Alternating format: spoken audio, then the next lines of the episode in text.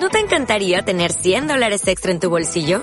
Haz que un experto bilingüe de TurboTax declare tus impuestos para el 31 de marzo y obtén 100 dólares de vuelta al instante. Porque no importa cuáles hayan sido tus logros del año pasado, TurboTax hace que cuenten. Obtén 100 dólares de vuelta y tus impuestos con 100% de precisión. Solo con Intuit TurboTax. Debes declarar para el 31 de marzo. Crédito solo aplicable al costo de la presentación federal con TurboTax Full Service. Oferta sujeta a cambios o cancelación en cualquier momento.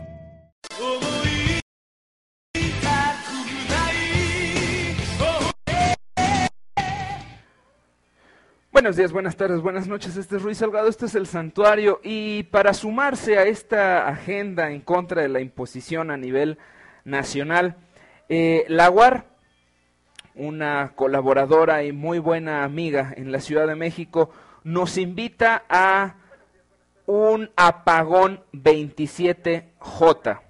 Bueno, yo le dejé 27, bueno, le pondré la J terminando el video, ahorita en, la, en el inicio lo puse mal.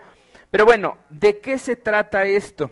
Se le ocurre a una eh, seguidora de la UAR que consiste en un boicot comercial de 48 horas.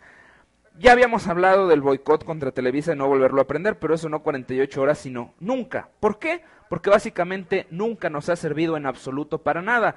Lo único que nos ha dado Televisa es basura, mentiras en este momento, un fraude electoral que todos los días se esmeran y se esmeran y se esmeran en decirnos, no, ¿cuál fraude? Todo está muy bien. Ahora incluso dándole cobertura a las patadas desesperadas del PRI, tratando el mismo PRI de, de invalidar las elecciones, acusando a los otros partidos, eh, a los partidos de izquierda de gastar 1.200 millones de pesos estando en una realidad completamente paralela, si vimos todos cómo se desplazaba el candidato de las izquierdas, cuán, cuán grandes eran sus eventos, y estos señores dicen que se... Bueno, eso es la realidad que nos sigue vendiendo Televisa, y no nada más es apagar la televisión, apagar el radio, es apagar los bancos, no hacer absolutamente nada en los bancos durante 48 horas es el llamado, ningún supermercado de estas cadenas transnacionales, que yo diría también no 48 horas, sino de aquí en adelante, pero bueno, esmerarnos, ir poco a poquito, a lo mejor los que les cuesta trabajo, bueno, paso a paso, primero, no por, eh, por esas 48 horas, 27 y 28, bueno, los bancos cierran de todas maneras el, el sábado. Eh, no restaurantes, no cine, no no pasar al cajero, esto es todo el viernes y el sábado. Eh, es apresurado, sí, pero pues es una convocatoria extra para eh, a ver qué les parece, quienes nos puedan acompañar. Yo creo que esto y más se merecen estos, estas personitas. Por cierto, eh, ya la oficial, esto es además, insisto, esto es además de la oficial, eh, ya en la oficial se habla de que el 30 de julio no consumir en franquicias ni empresas transnacionales. Bueno, esto es prácticamente, insisto, para irlo segmentando. El chiste es que ya no lo hagamos nunca. Pero la agenda oficial habla del, desde el 30 de julio no consumir en franquicias ni empresas transnacionales. Este llamado es para que 27 y 28 tampoco. Insisto, vuelvo a lo mismo. El ideal es que nunca. ¿Por qué? Porque son los responsables y cómplices del fraude electoral. El 31 de julio es también llamado apagón energético y el 1 de agosto apagón de telecomunicaciones. No es que una cosa oprima a la otra, no. Es un llamado extra. Además de esto, la agenda oficial acordado por las 300 organizaciones en contra de la imposición, además una convocatoria extra que no nos hace daño, que les hace daño a ellos y por eso la repetimos. Eh, me llama mucho la atención y honestamente yo no quería hacer mención de esto, pero me parece de alguna manera interesante que este medio que en algún momento respeté, en 2006 yo no lo respeté y a mí me parecía una torpeza, después me di cuenta que era un medio necesario, estoy hablando evidentemente del de uh, sendero del peje que después de que Víctor Hernández se lo vendiera a la familia Arreola, se convirtió en KFC Noticias, mejor conocido ahora como el Sendero de Peña, eh, nos hace mención eh, don Federico Arreola, hijo. Bueno, yo supongo que es su hijo. en algún momento tuvimos algunos, cruzamos algunos tweets, parece que ya se le olvidó, pero me parece interesante que nos menciona eh, y dice el santuario, la nueva sensación en los blogs pejistas. Quiero que busquen por favor alguna imagen de López Obrador en el santuario, pero bueno, así nos identifican algunas personas.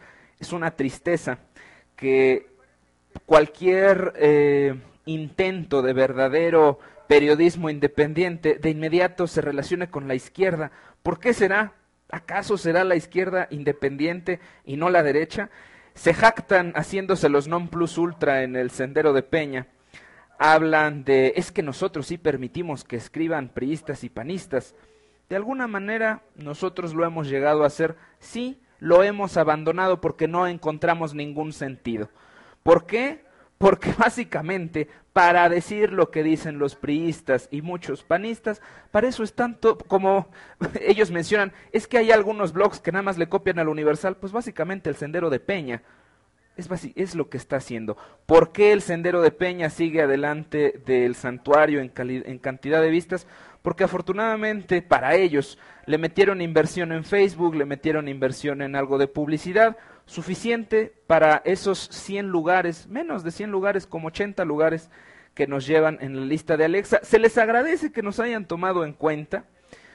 Me parece miope su conceptualización de nosotros pero en particular del señor Federico Arreola, hijo, no don Fede, sino, insisto, no sé si es su hijo, pero es su homónimo, el caso es que no es don Federico Arreola, es otro Federico Arreola, que quiero pensar que es su, su señor hijo, habla de animales políticos, habla de sin embargo, habla de Aristeguis, blogs, Pulso Ciudadano, Pateando Piedras, eh, dice que a su parecer el mayor potencial lo tiene Aristegui, y que le llama mucho la atención que este blog que no existía, efectivamente apenas hoy, hoy cumplimos un año, el, el, el dominio, el santuario.org, apenas hoy cumplió un año de existir y en un año nos hemos colocado como el blog más leído de México.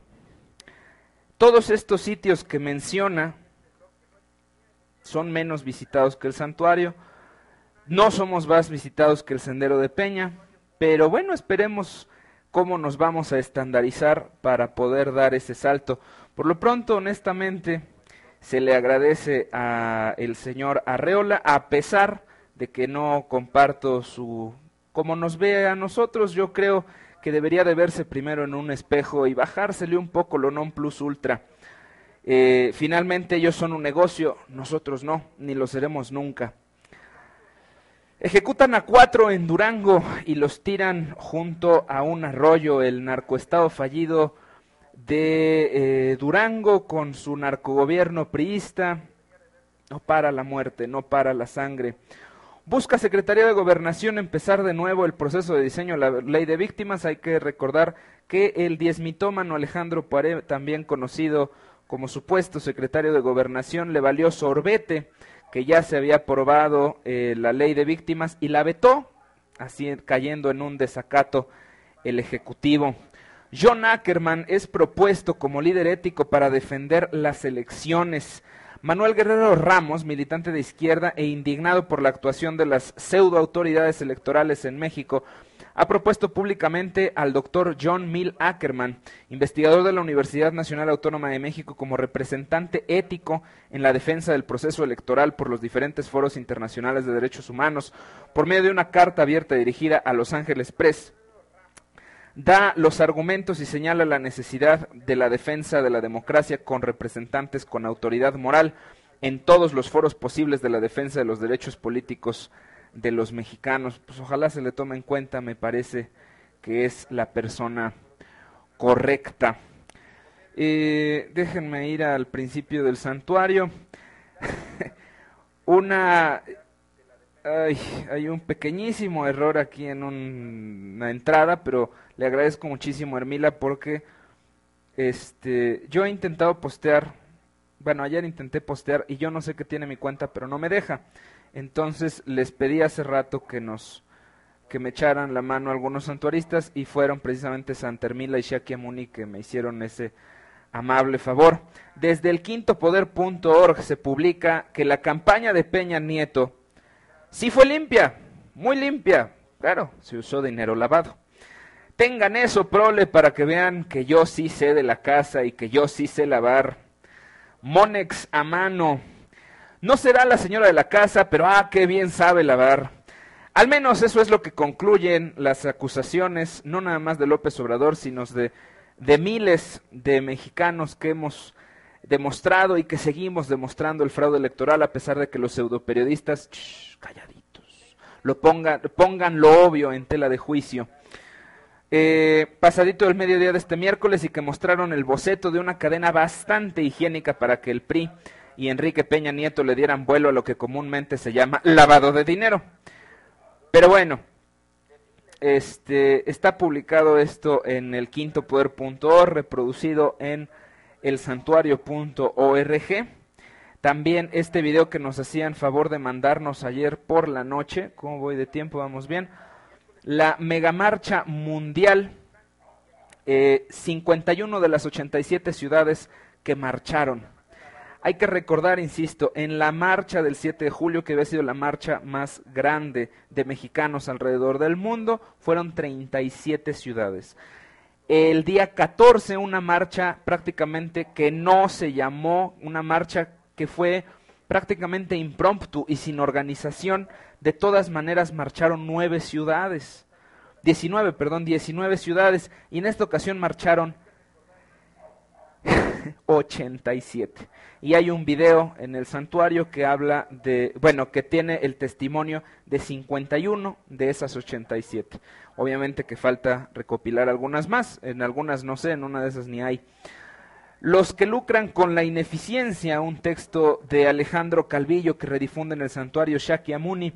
Hace unos días, la industria automotriz en México lanzó un grito de alarma estridente y desproporcionado al afirmar que la norma de eficiencia vehicular en las eh, en vías de aprobación incrementará el precio de los automóviles de 35 mil a 200 mil pesos. Este esfuerzo por desinformar a los mexicanos es la culminación de lo que este sector ha venido haciendo durante muchísimos años han asegurado en foros públicos y en conversaciones privadas con autoridades que promover la eficiencia automotriz es un peligro para México.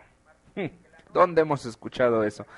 Representado por la Asociación Mexicana de la Industria Automotriz, este sector ha pasado de la presión política al chantaje y la mentira.